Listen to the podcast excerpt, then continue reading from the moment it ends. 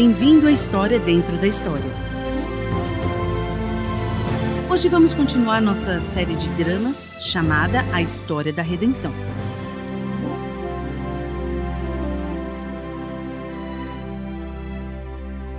A história do esforço de Deus para nos redimir ou nos resgatar. Toda a humanidade, de nossas falhas e erros, de nossas fraquezas e vícios, de nosso orgulho, arrogância e ódio.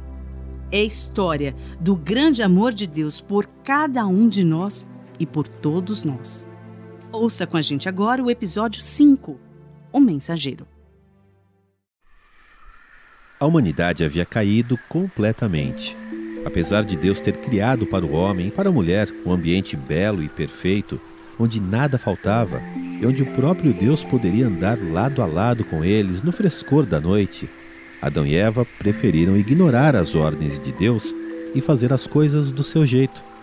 Como resultado, os dois foram removidos do belo jardim, expulsos da presença de Deus e se viram vivendo em um mundo que, embora ainda deslumbrante, vibrante e lindo, estava cheio de perigo e hostilidade.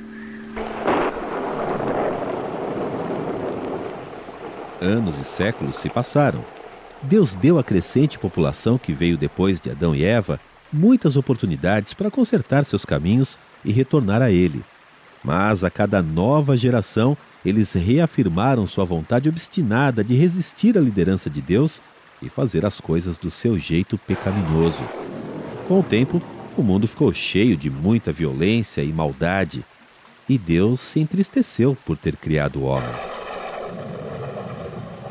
Como resultado, Deus decidiu começar de novo, escolhendo entre toda a humanidade apenas um homem e sua família. Depois de selar esses oito indivíduos dentro de uma enorme arca flutuante, Deus enviou um dilúvio que destruiu toda a vida na terra, com exceção desse punhado de pessoas e os animais que foram mantidos vivos com Noé na arca.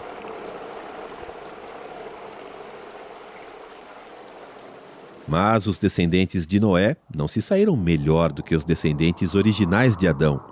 Ousados e desafiadores, eles viram a si mesmos como seus próprios mestres e buscaram construir uma torre para os céus, onde seriam como o próprio Deus. Deus impediu a obra deles, espalhando-os pela face da terra. Por fim, ele procurou dentre as multidões um único homem justo. Seu nome era Abraão. Ele confiava em Deus e Deus lhe prometeu que através de sua descendência ele abençoaria o mundo inteiro. E com essa promessa, o plano de redenção de Deus foi posto em ação. Mais uma vez, gerações se passaram. Quando finalmente a fome atingiu a região em que a descendência de Abraão habitava, seus descendentes migraram para o Egito, onde se estabeleceram e se tornaram tão numerosos que a terra do Egito acabou sendo preenchida por eles. Faraó, o rei do Egito, temendo que aquele povo se rebelasse e dominasse, os transformou em escravos, tornou suas vidas amargas, com trabalhos forçados, e oprimiu-os implacavelmente. Foram esses filhos de Abraão, agora chamados de povo de Israel, que em sua aflição clamaram a Deus por um redentor. E Deus ouviu seu clamor. Sua Majestade Divina, o governante de todo o mundo, Faraó Tutemés, rei do Egito. Você encontrou as mulheres que eu pedi? Sim, Majestade. Então traga-as aqui. Sim, Majestade. Silêncio! Vocês são as parteiras israelitas? Poá, nós, nós devemos responder? Não cochichem diante do faraó. E não olhem para cima. Ajoelhem até o chão. E respondam ao que ele perguntar. Vou repetir a pergunta. Vocês são as parteiras israelitas? Vocês ajudam as mulheres de seu povo no parto? Sim, majestade, nós ajudamos. Vocês estão cientes do meu decreto sobre bebês israelenses? Vou citá-lo para vocês. Quando vocês ajudarem as hebreias a dar à luz, verifiquem se é menino. Se for, matem-no. E se for menina, deixem-na viver. É, estamos cientes do decreto, poderoso faraó, mas é, eu não sei de fato, vocês me E no entanto, me disseram que pequenos meninos israelenses continuam a ser vistos correndo pelo Egito, como se a terra lhes pertencesse. Por que vocês fizeram isso? Por que deixaram viver os meninos? Majestade, as mulheres hebreias não são como as egípcias. O que você quer dizer com isso? Elas são cheias de vigor e dão à luz antes de chegarem às parteiras. Não tente fazer joguinhos comigo, escrava. Vamos deixar isso bastante claro. Lancem ao Nilo todo menino recém-nascido. Sim, sim, Majestade. Agora tirem essas israelitas imundas do meu palácio.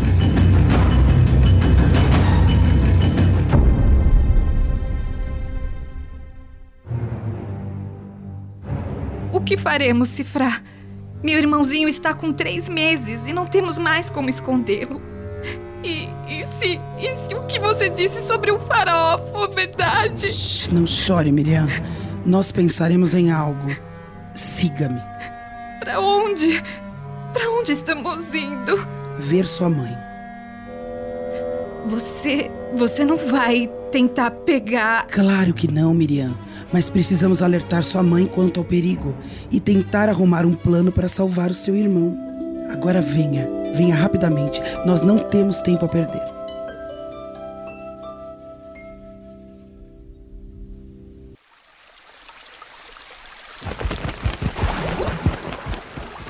Você está vendo aquele pássaro grande, pai? Ele não é lindo? Sentado junto à margem do rio. Sim, sim, minha querida Sabá. Acho que ele está procurando por um peixe para comer. Você também não acha, pai? Sim, minha querida. Você está me ouvindo? Sim, querida. Então me mande voar em direção ao sol, como aquele pássaro. Sim, querida. Eu. O que foi isso? Deixa pra lá, pai. Nem mesmo o faraó pode ordenar tal coisa para sua filha. Hum, acho que vou dar um passeio ao longo do rio para ver se consigo avistar o grande pássaro de novo. Muito bem. Mas tenha cuidado, minha filha. Tenha cuidado. Fique longe da água.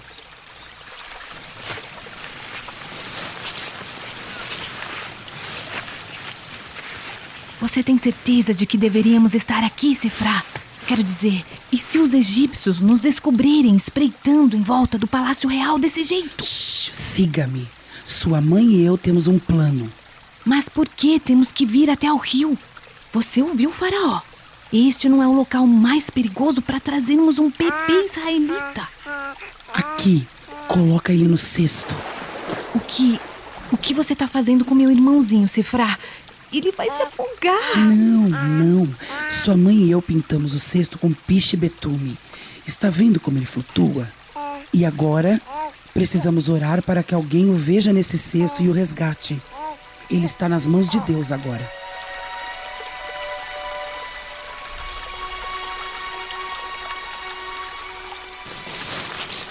Eu vejo você, grande pássaro, escondendo-se entre os juncos. Você fez um ninho para seus filhos? Hum? Nossa! O que é isto? Você. Você não é um grande pássaro. Bem, quem deixaria você aqui a sua própria sorte, sua coisinha preciosa? Mas. Este menino é dos hebreus? Quem é você, pequenino? Onde está sua mãe? Quem está aí? Alguém se juncos? Não tenha medo. Não vou machucá-lo. Este bebê é seu? Eu quero ajudar este bebê. Eu, eu quero ajudá-lo. O, o que preciso fazer? Por favor, não deixe morrer. Você é a mãe? Chega, chega de perguntas, por favor. Prometa-me que você não vai deixá-lo morrer. Eu, eu prometo que ele viverá. Você me ajudará? Não!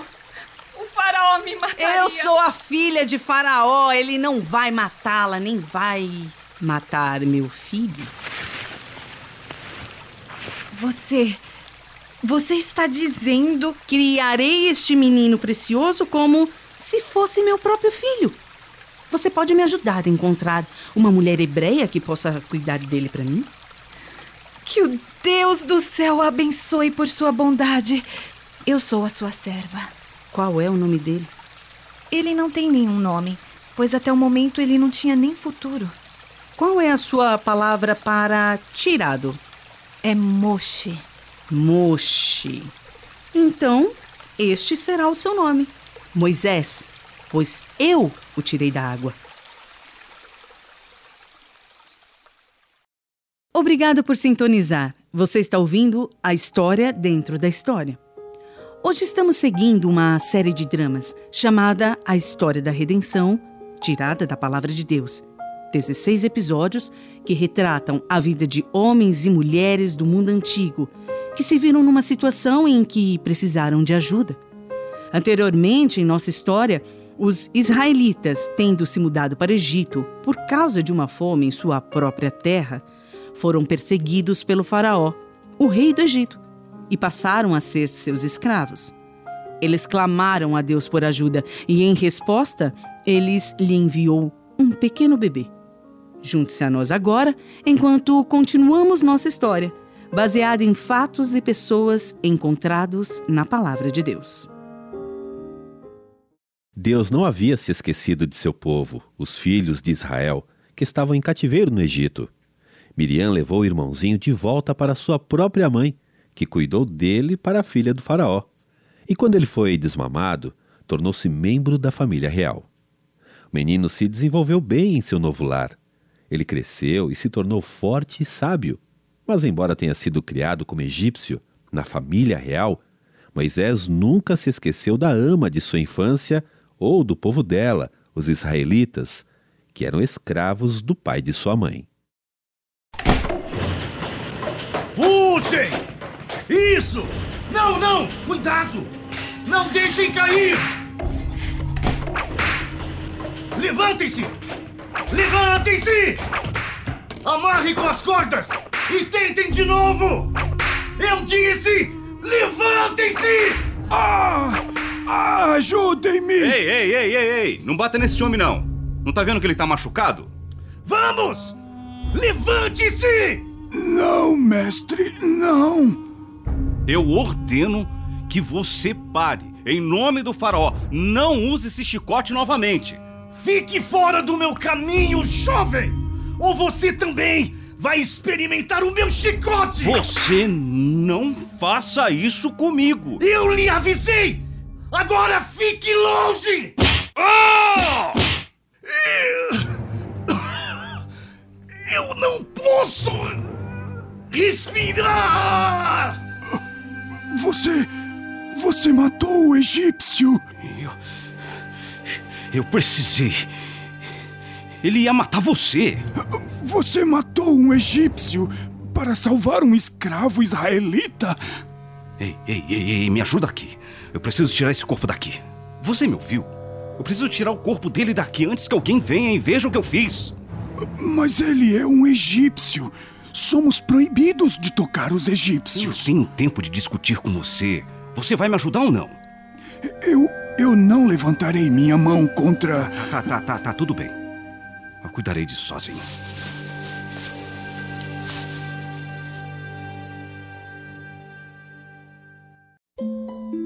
Moisés enterrou o capataz egípcio na areia, mas o corpo logo foi descoberto. E no dia seguinte, Moisés foi confrontado. A notícia do assassinato chegou ao Faraó, que, em fúria, enviou tropas para prenderem Moisés. Todavia, Moisés escapou e fugiu para Midian, onde três noites depois ele se sentou junto a um poço, exausto e longe do alcance dos soldados do Faraó. Depois de tirar água para beber, Moisés se sentou ao lado do poço e rapidamente caiu no sono. Ei, rápido! Levem as ovelhas para aquela sombra. Eu vou tirar um pouco de água para elas. Ó, eu não vi que você estava sentado aqui, na sombra. Eu preciso tirar um pouco de água para as ovelhas de meu pai. Ah, por favor, fique à vontade. Você não é daqui. Hum, Não, não sou. Você vem sempre aqui dar água aos seus animais? Todos os dias. Bem, a gente vem todos os dias, Mas às vezes os pastores que trabalham para o nosso vizinho nos expulsam. E temos de achar água em outro lugar. Por que eles fazem isso? Porque somos mulheres. E eles podem fazer qualquer coisa. Espere. Deixe-me ajudá-la com isso. Obrigada, senhor. Meu nome é Moisés. Obrigada, Moisés. Eu me chamo Zípora. Como esperado, os pastores do vizinho logo apareceram. Desta vez, todavia, Moisés os enfrentou e os expulsou, permitindo que Zípora e suas irmãs dessem água para suas ovelhas em paz. Quando todas as ovelhas estavam saciadas, era hora de levá-las de volta, para que chegassem em casa antes que escurecesse. Zípora convidou Moisés para acompanhá-las até a casa, e ele aceitou seu convite. Quando eles chegaram, Zípora contou ao seu pai como Moisés as havia defendido. Cheio de gratidão ao jovem estranho, o pai de Zípora lhe agradeceu e, como já estava tarde, o convidou para passar a noite. Moisés aceitou essa oferta e a noite se transformou em uma semana como convidado deles, que se transformou então em um ano. Na primavera seguinte, Moisés e Zípora estavam casados. Moisés, o fugitivo, havia encontrado uma nova vida para si.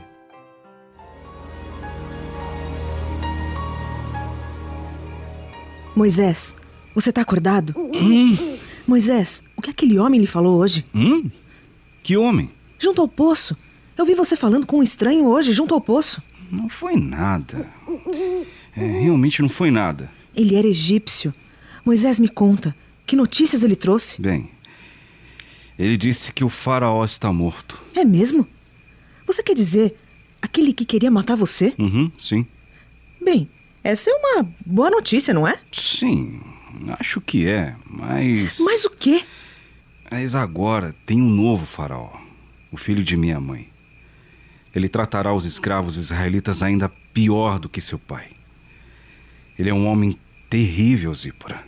Será um péssimo rei do Egito. Eu sei que isso aflige você, Moisés. Mas o que você pode fazer a respeito? Esse é o problema, Zípora. Não há nada que eu possa fazer para ajudar o meu povo. No dia seguinte, Moisés estava sozinho, cuidando das ovelhas de seu sogro em uma encosta, perto da base de um grande monte. Mas ao longe, perto do topo do monte, algo lhe chamou a atenção, algo brilhante e tremulante. Aquilo despertou sua curiosidade. Então, Moisés se levantou e levou o rebanho em direção à fonte da estranha luz tremulante.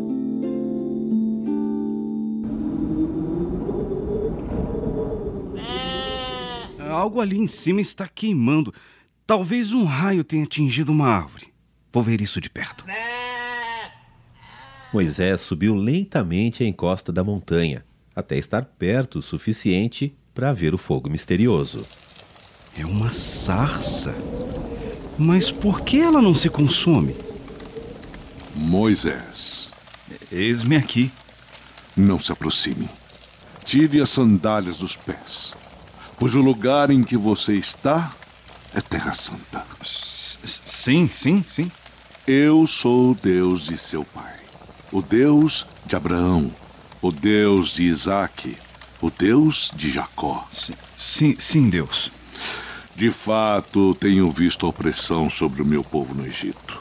E também tenho escutado o seu clamor por causa dos seus feitores. Por isso, desci para livrá-lo das mãos dos egípcios e tirá-los daqui. Vá, pois, agora. Eu envio ao Faraó para tirar do Egito o meu povo, os israelitas. Mas Deus, eu. Eu. eu, eu quem sou eu? Eu. Eu. para apresentar-me ao Faraó e tirar os israelitas do Egito. Eu estarei com você. Vá, reúna as autoridades de Israel e diga-lhes: O Senhor, o Deus dos seus antepassados, apareceu a mim e disse: Eu virei em auxílio de vocês, pois vi o que lhes tem sido feito no Egito. Prometi tirá-los da opressão do Egito para terra onde manam leite e mel. Mas. Mas. E, e se eles não acreditarem em mim nem quiserem me ouvir?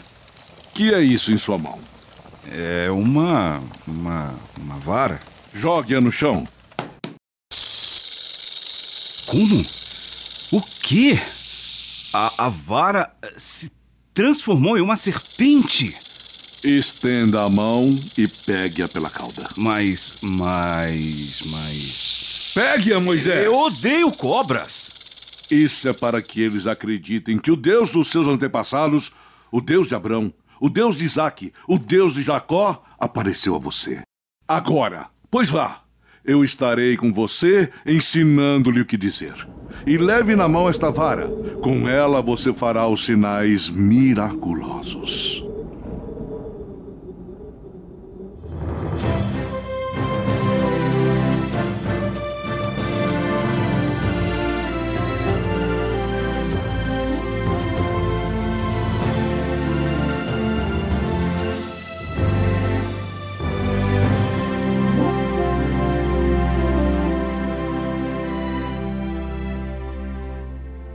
De Deus para a redenção é a história do grande amor de Deus por cada um de nós e por todos nós. Ele começou com a falha do primeiro homem e da primeira mulher e se tornou realidade quando seu único filho apareceu para tirar nossos pecados. Pois veja, Deus enviou Jesus para nos salvar e nos dar a vida eterna. Somente Jesus pode perdoar os pecados ele pode nos purificar de todos os nossos pecados. Falando sobre si mesmo, Jesus disse: Pois o Filho do Homem veio buscar e salvar o que estava perdido. Para mostrar como Deus ativamente busca o pecador perdido, Jesus contou sobre uma ovelha que se perdeu e como o pastor procurou até que encontrou a ovelha perdida e se regozijou quando a trouxe para casa. Para mostrar como Deus nos recebe quando vamos a ele, Jesus contou sobre um jovem rebelde que saiu de casa e se afundou no pecado e depois voltou para seu pai. O pai correu para encontrar o jovem e o recebeu em casa. Deus deseja que nos acheguemos a Ele e Ele se regozija quando fazemos isso. Vou fazer uma breve oração do fundo do meu coração para Deus. Ouça minha oração e, quando tiver acabado, convidarei você a fazer a mesma oração. Querido Deus, obrigado, porque Jesus tem poder para perdoar os pecados. Amém. Agora repita a oração em voz alta depois de mim. Nós falaremos uma parte de cada vez. Faça desta oração a sua oração para Deus. Diga ela com todo o seu coração enquanto ora. Querido Deus, Obrigado porque Jesus tem poder para perdoar os pecados. Amém. Obrigado por fazer essa oração. No próximo programa saberemos mais sobre como Jesus perdoa os pecados. Deus ouve nosso clamor hoje, assim como ele ouviu o clamor dos israelitas em sua escravidão? Sim, Deus ouve nosso clamor hoje. Ele quer que clamemos a Ele. A palavra de Deus diz: Clame a mim no dia da angústia, eu o livrarei, e você me honrará. Salmo 50, 15. Ela também declara: Então vocês clamarão a mim, virão orar a mim, e eu os ouvirei. Vocês me procurarão e me acharão quando me procurarem de todo o coração. Eu me deixarei ser encontrado por vocês, declara o Senhor. Jeremias 29, 12 a 14. Por que as duas parteiras desobedeceram Faraó? Elas não tinham medo de serem mortas? As duas mulheres foram guiadas por Deus a desafiar o decreto do Faraó que mandava jogar todos os bebês do sexo masculino no rio Nilo. A palavra de Deus diz: Todavia, as parteiras temeram a Deus e não obedeceram às ordens do rei do Egito. Deixaram viver os meninos. Deus foi bondoso com as parteiras, e o povo ia se tornando ainda mais numeroso, cada vez mais forte. Visto que as parteiras temeram a Deus, ele concedeu-lhes que tivessem suas próprias famílias. Êxodo 1, 17 e 20 e 21. Devemos obedecer às leis do país em que vivemos na medida do possível, mas nossa obediência a Deus vem em primeiro lugar. As duas mulheres estavam dispostas a morrer, se necessário, em vez de desobedecer a Deus. As mulheres acreditavam que o bebê seria salvo no pequeno cesto no rio? A mãe de Moisés tinha fé em Deus. Ela acreditava em seu coração que Deus iria proteger seu bebê. Com um estranho toque de humor, Deus providenciou que o bebê hebreu fosse protegido exatamente pelo mesmo faraó que ordenou que todos os bebês do sexo masculino fossem mortos. Por que a sarça que Moisés viu na encosta da montanha não se queimava? A sarça não estava em chamas como um fogo comum, mas com a presença divina de Deus. Deus falou com Moisés naquele dia, enquanto o pastor de 80 anos estava com a cabeça descoberta e os pés descalços diante da sarça que queimava. Moisés provavelmente nunca sonhou que Deus falaria com ele em um deserto desolado na encosta de uma montanha. Deus frequentemente fala com a gente em ocasiões que nunca imaginaríamos. Deus realmente falou com Moisés ou foi só sua imaginação? Deus realmente falou com Moisés. Deus teve uma longa conversa com ele. Hoje temos a palavra de Deus escrita, que é Deus falando com a gente. Podemos ouvir Deus falando todos os dias enquanto lemos a sua palavra. No próximo episódio, continuaremos a história da redenção tal como está registrada na palavra de Deus.